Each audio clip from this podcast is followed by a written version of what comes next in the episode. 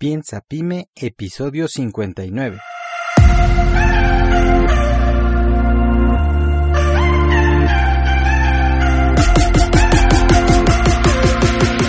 Hola, yo soy Jorge Santiago y te doy nuevamente la bienvenida al podcast Piensa Pyme. Este es un podcast de negocios para emprendedores donde hablamos de temas como ventas, innovación, marketing, recursos humanos, planeación, productividad y un montón de herramientas más para lograr que nuestro emprendimiento se lance con el pie derecho y al final lograr que nuestro negocio trabaje por nosotros. Bienvenido.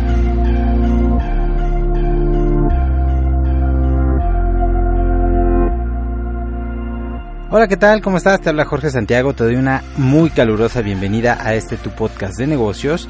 Hoy estamos ya en el episodio 60 y hoy vamos a hablar de un tema bastante interesante, sobre todo eh, en torno al tema de por qué tu negocio no crece o cuáles son los factores eh, que son necesarios para que un negocio pueda crecer. Bueno, el principal considero yo de estos factores, pero bueno, antes de empezar, quisiera darte las gracias por estar ahí, por estar al otro lado escuchándome, por tomarte ese tiempo para invertirle pues a tu vida, a tu crecimiento personal, a tu crecimiento como emprendedor y a tu negocio. Y quisiera invitarte también a que me sigas en redes sociales. Estoy como JI Santiago L, JI Santiago en Facebook, en Twitter, en Instagram con el mismo nombre de usuario y constantemente estoy ahí subiendo información, contenido interesante, relevante, nada de reposteos ni de curar contenido de otros, generalmente todo lo voy extrayendo, eh, bueno, es una forma de curar contenido, ¿verdad? De, de libros, de reflexiones y demás, pero vaya, eh, a lo que me refiero es que hay otros que nada más ven una frase bonita, la copian y la pegan, ¿no? Y ya, es todo su contenido. No trato de que sea contenido fresco, contenido que te ayude, que sea útil, entonces pues sígueme por ahí. También si tienes interés en el tema de desarrollo humano o liderazgo, creo que estos son dos temas súper obligados para cualquier emprendedor y para eso te invito a que escuches mi otro podcast que se llama Del 5% y este lo puedes encontrar en cualquier plataforma de podcast como iTunes, iBox, Spotify, etc. ¿De acuerdo? Em, bien, ¿qué otra cosa importante? Bueno, creo que eso es todo. Entonces vamos, vamos de lleno y quiero, quiero ir al punto, quiero ir al grano. No quiero que este episodio se alargue mucho, porque hoy quiero hablarte de un tema que no se toca tan constantemente y es el tema del crecimiento de negocio. Mira, todos los negocios eh, para, para crecer necesitan inversión. O sea, no hay más. Porque no importa que tengas una, eh, un excelente producto, una excelente administración, una muy buena estructura, una filosofía empresarial impresionante, si no hay inversión no puedes crecer. eso es algo eh, inevitable. Entonces la pregunta de esta situación sería, bueno, entonces ¿cómo rayos consigo esa inversión? De cómo consigo el dinero para invertir para que pueda crecer. Y hay muchas fuentes de financiamiento. Pero antes de buscar el financiamiento, la pregunta es, ¿es momento de crecer? De hecho, por ahí hay otro, otro episodio del podcast donde hablo sobre las fases de los negocios. Eh, está, está, bastante bien que lo buscaras y que lo pudieras escuchar.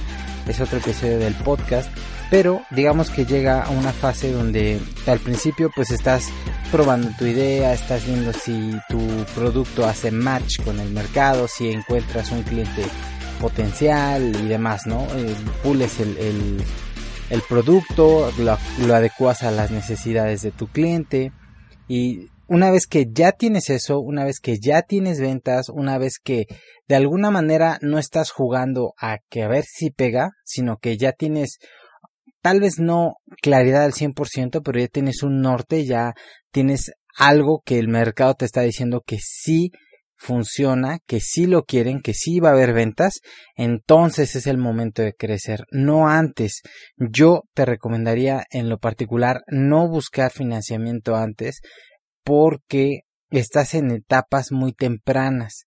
Entonces, a menos que sea un producto que definitivamente requiera eh, una gran cantidad de inversión para crearlo, digamos algún prototipo que necesites, eh, no sé, mm, digamos, eh, parte, o sea, industrial que requiera mucho activo fijo y demás. Bueno, en eso tal vez, pero yo siempre soy muy de la idea del lean startup, de probar las cosas antes, de ir iterando, de eh, hacer productos mínimos viables, de obtener retroalimentación del cliente, porque al final el cliente es el que debe decidir o el que va a determinar cómo quiere que sea el producto, no como a ti se te imaginó. Entonces, si ya estás en esta etapa, donde ya puedes empezar a crecer o ya necesitas empezar a crecer, ¿cómo sabes cuando ya eh, necesitas inversión? Te decía, cuando ya estás vendiendo, cuando tu negocio va empezando a crecer, cuando empiezan a surgir algunos clientes y la demanda de tu producto ya rebasa tu capacidad para poder atender a tus clientes, ese es el momento donde entonces ahora sí necesitas empezar a invertirle para crecer. Ese es el momento donde tienes que buscar financiación. Y esta financiación puede venir de dos lados. La primera que sería capital externo. Capital externo viene de dos formas. Inversión de un nuevo socio o deuda. Y te explico rápidamente si es inversión de nuevos socios, mucha gente piensa que es como que lo ideal, o sea, como que salgo a buscar capital y yo espero que venga alguien que vea la oportunidad en mi negocio y que me diga, sabes que aquí está el dinero, inviértelo y yo me subo al barco contigo. Eso es está muy padre, pero muy muchas veces está alejado de la realidad, porque las personas que vean la oportunidad no simplemente te van a decir, ah, pues ten mi dinero y listo, haz lo que quieras, yo confío en ti. Generalmente pues esas personas se van a querer meter en el negocio, van a querer tomar, eh, influenciar las tomas de decisiones, van a querer meterse en el consejo directivo, van a querer ah, eh, tal vez participar dentro de la misma empresa, tener algún cargo y demás. Entonces, toma en cuenta que cuando tú invitas a alguien, algún inversionista, a que forme parte de tu negocio, de tu emprendimiento, de tu proyecto, lo estás invitando literal a que sea parte de la familia de ese negocio, a que eh, va a pasar tiempo contigo y si tú desde el principio, digamos, no haces ese, ese clic con esta persona, no hay esa confianza y demás, eh, va a ser algo difícil, va a ser algo complicado. De hecho, eh, esto de, de no sé, eh, conseguir inversión se escucha muy padre, pero en la realidad, en la práctica, en un negocio, eh, eh, muchas veces es un dolor de cabeza para los emprendedores. Pero bueno, eso es una opción y hay otros muchos casos donde el inversionista, el business angel o la incubadora o el capital riesgo cae todo y se hace un match increíble y crecen y ya esa es harina de otro de otro costal, como dicen, ya ese es otra, otro episodio del podcast, pero, o sea, es posible. Si no, la otra opción sería deuda. ¿Cuál es, cuál es la diferencia? Que cuando un inversionista llega y se sube al barco contigo, está asumiendo el riesgo de que tu em, negocio quiebre y él pierda su dinero. Y eh, alguien que te presta o que te va a financiar mediante deuda él está asumiendo también un riesgo, pero es mucho menor, porque al final de cuentas tú tienes un compromiso con él y él espera su dinero, no importando que te vaya bien o que te vaya mal, su dinero más un rendimiento. En el caso del inversionista, él espera que tu negocio vaya más, a muchísimo más, para que su inversión se duplique, se triplique o crezca 20 o 30 o 50 veces. En el caso de la deuda no. Esa persona, ese banco, esa institución te va a prestar esa cantidad confiando en tu capacidad y la de tu negocio y después de un tiempo va a esperar que tú le regreses esa cantidad más un interés. Es un diferente nivel de, de riesgo el que asumen y obviamente pues es diferente la recompensa. Entonces, ¿qué es lo que yo recomiendo? Inversión de nuevos socios o deuda. Yo creo que depende de qué tan eh, seguro estés y qué tan bien hayas hecho los números, es lo que te va a decir. Yo generalmente optaría por deuda, porque la deuda la pago y listo, el capital sigue siendo mío, la empresa sigue siendo mía. Y ya en, en su defecto, pues si no, algún inversionista. Este es por la parte del capital externo. Ahora, si está complicado o si, digamos, no estás en la posibilidad o en la situación eh, óptima para poder buscar a alguien, algún socio o alguien que te preste, entonces necesitas financiarte con capital interno. Y aquí es donde entra, ese es el, el, gran problema de la mayoría de los emprendedores que tienen problemas con su negocio, hablando ya en, en, cuanto a crecimiento, no crecen por eso, porque no quieren aceptar nuevos socios o no en las condiciones que estos socios quieren, eh, o no les dan las líneas de crédito que necesitan, no se pueden financiar, no pueden reinvertir, entonces necesitan eh, buscar capital interno y el capital interno viene sobre cuestión de dinero propio, es decir, que tú tengas, por decir, tu casa y la hipoteques y ese dinero lo inviertas al negocio, eso es eh, inversión de dinero propio o lo mejor y lo más viable y lo más óptimo y lo que yo te recomendaría es que hagas una reinversión de las utilidades del negocio. Es decir, que todo lo que el negocio va generando, si lo vas administrando bien, pues se vaya reinvirtiendo para poder hacer crecer el negocio en lugar de querer vivir ya desde el principio a costillas del negocio. Es, es muy, muy diferente porque es como eh, querer eh, pedirle a un árbol pequeñito que te dé sombra, o sea, va a ser muy difícil y te lo vas a terminar comiendo, ¿no? Entonces, si eres un pequeño negocio o una pequeña empresa, pues te digo, es posible que no cuentes con grandes sumas de capital. ¿Por qué? Por la misma parte de que pues eres una pequeña empresa, tal vez no tienes la dimensión, el volumen, no es tan fácil que alguien vea eh, la oportunidad de negocio porque muchas personas eh, inician negocios así y quiebran. De hecho, la primera financiación no es la más difícil.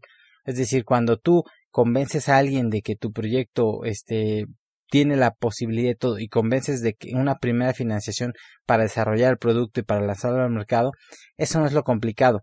Lo complicado son las siguientes rondas de inversión, que es donde tiene que venir el crecimiento, porque no es, es, no es lo mismo llevar a un negocio de una idea a que haya ventas, a que haya llevarlo de una o dos ventas a un volumen determinado en cuanto a ventas anuales, por ejemplo, a un millón de dólares anuales. O sea, es otro nivel de juego, ¿no? Entonces, en ese caso, la mejor fuente, te decía, con la cual puedes financiarte es a través de los beneficios del negocio.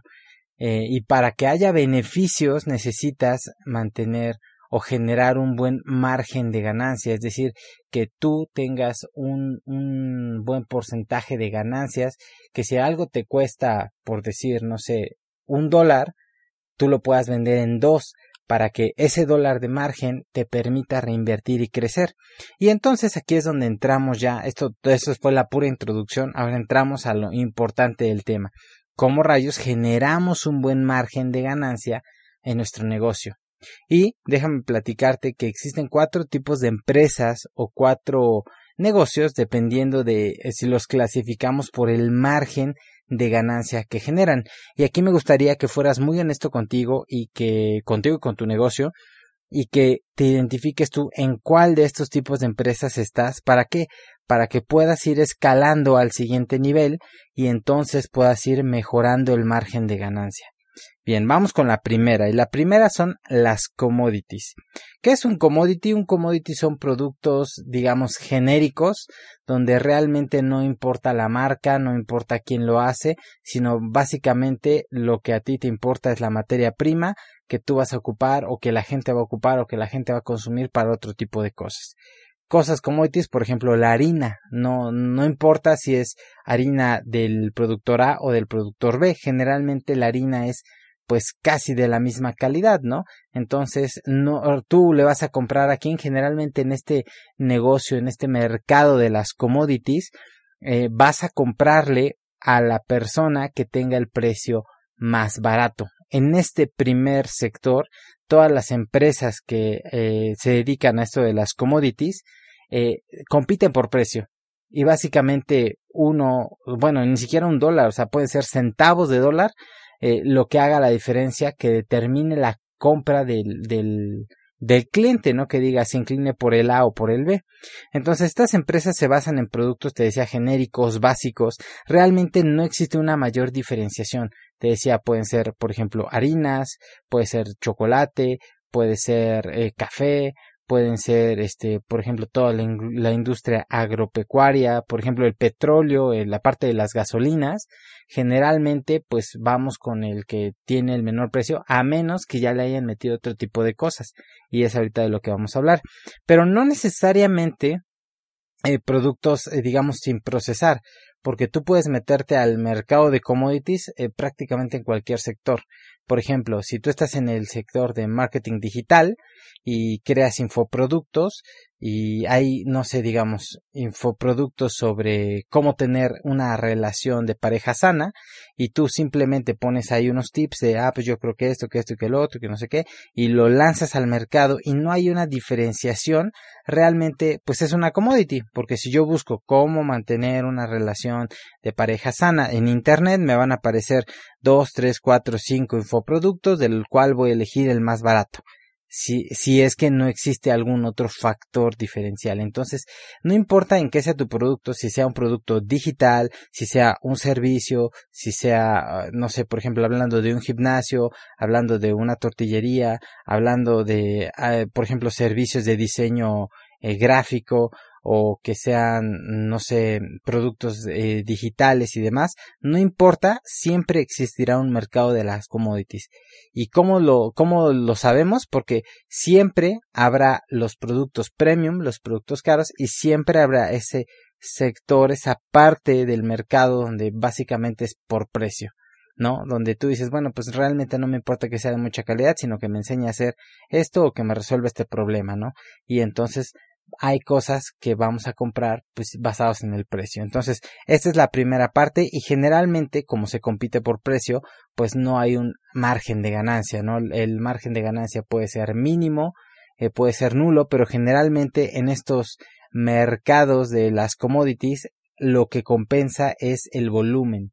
Es decir, como Walmart, por ejemplo, que vende infinidad de productos, te los vende a un buen precio, su margen es mínimo, es casi nada, pero como vende volúmenes bestiales de productos, entonces es rentable, lo mismo que Amazon, ¿no? Realmente eh, los Amazon se lleva una pequeña comisión eh, por ser intermediario, pero no es esa comisión lo que hace que sea eh, grande, sino el volumen de todas las transacciones que se realizan a través de Amazon. Pero bueno, no sé, espero que me hayas entendido, espero haberme explicado en esta parte. Entonces, si estás en la commodity, en las commodities, lo que tienes que hacer es inmediatamente buscar la manera de dejar de ser una commodity. ¿Cómo?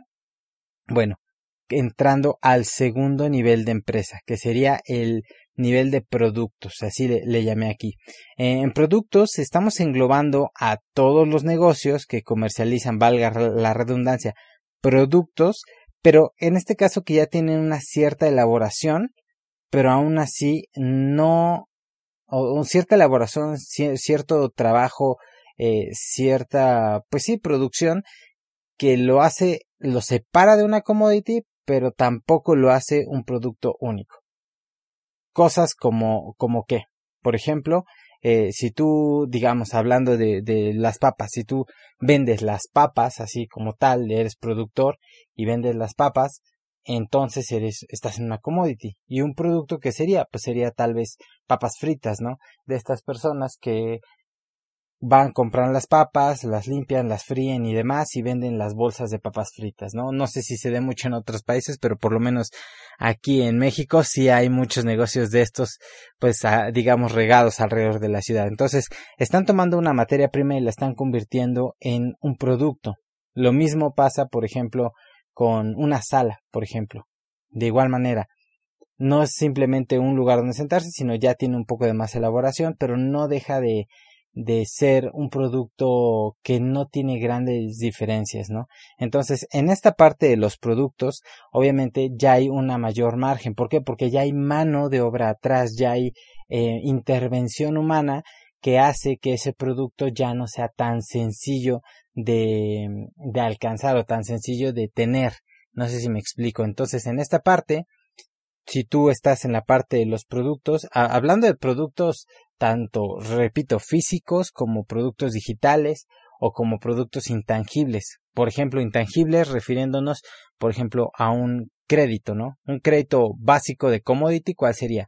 Alguien que te presta dinero y te cobra un interés, ¿no? Ese es un crédito eh, commodity. Un crédito que ya consideramos un producto es un, un crédito que no simplemente te dan dinero y ya, y lo pagas un interés, sino que ya tiene una cierta elaboración, es decir, ya está determinado con un eh, cierto plazo, con una cierta tasa, enfocado a un cierto sector, entonces ya no es un producto genérico, sino ya es un producto un poco más enfocado a un determinado nicho. Y con eso vete a cualquiera, ¿no? Lo mismo. Papas, si estamos, regresamos al ejemplo de las papas, serían papas, por ejemplo, que ya están enfocadas con poca sal, ¿no?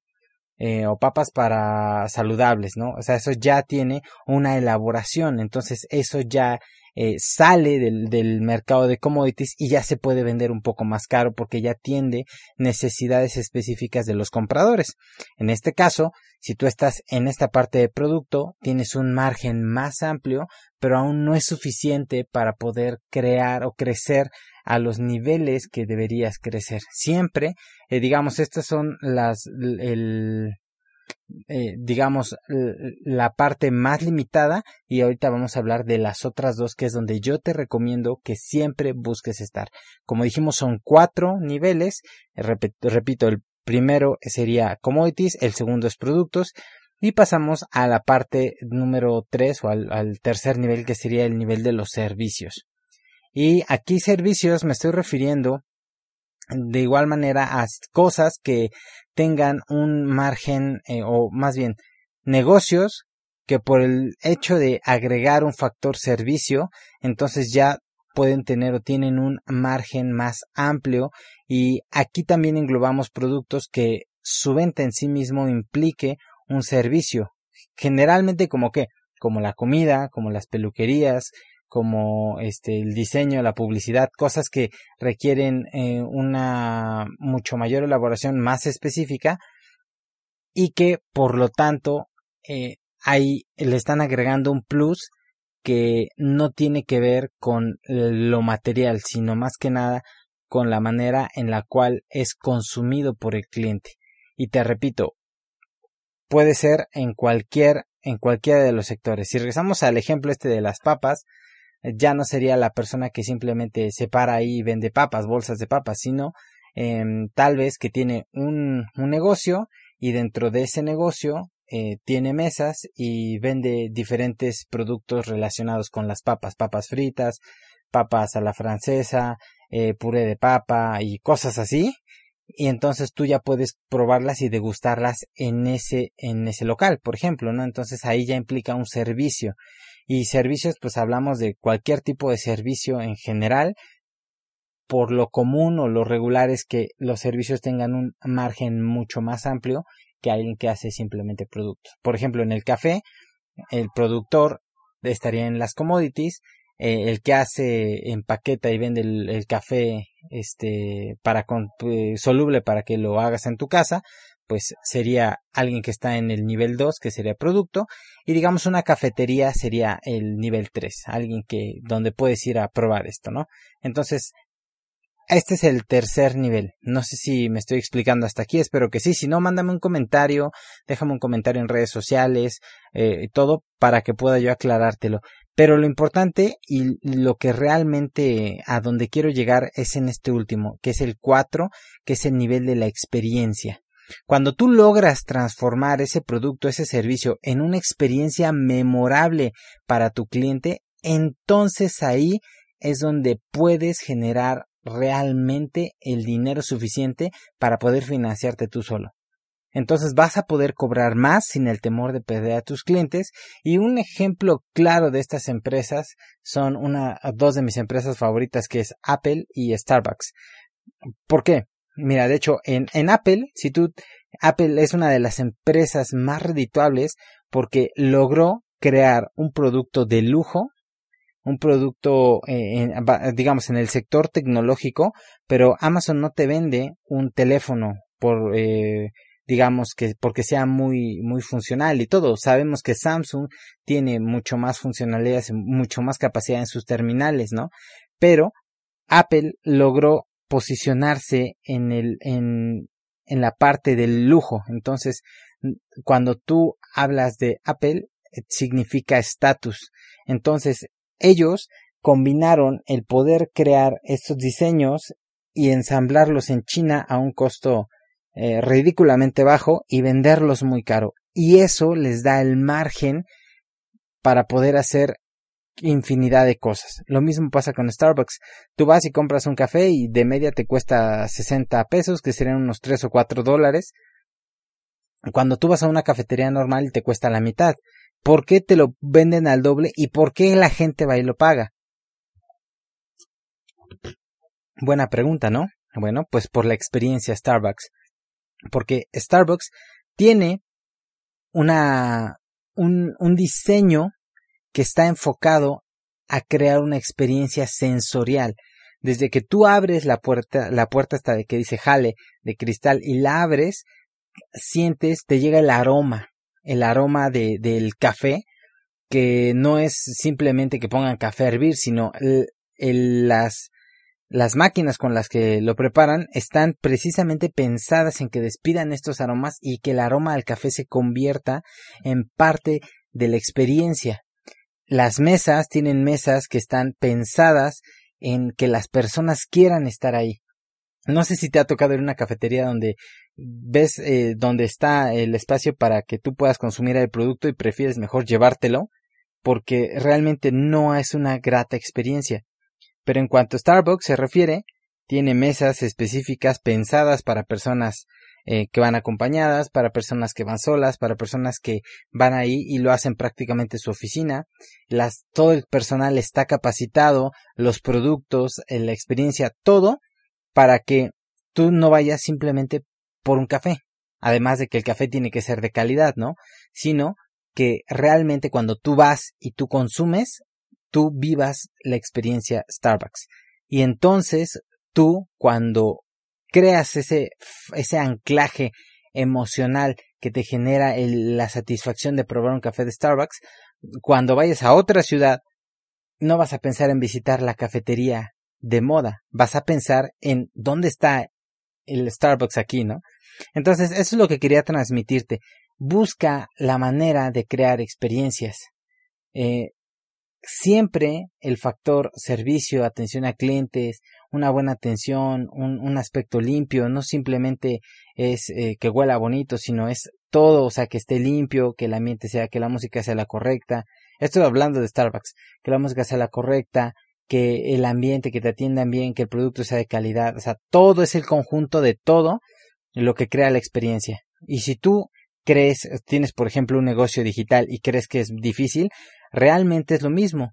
Cuando alguien entra a tu página web, piensa, esta persona entra pensando en una necesidad. Entonces, si tú lo que tienes que buscar es quitar todas las limitantes para que esta persona pueda obtener lo que desea y que además de eso se lleve una grata experiencia, que logres ese factor wow que los clientes se ven así como, ah, wow, increíble, me encantó esto, me encantó este crédito, me encantó eh, esta cafetería, me encantó esta peluquería, me encantó este servicio de veterinaria, me encantó el lavado de carros a domicilio, me encantó cualquier producto que tú quieras.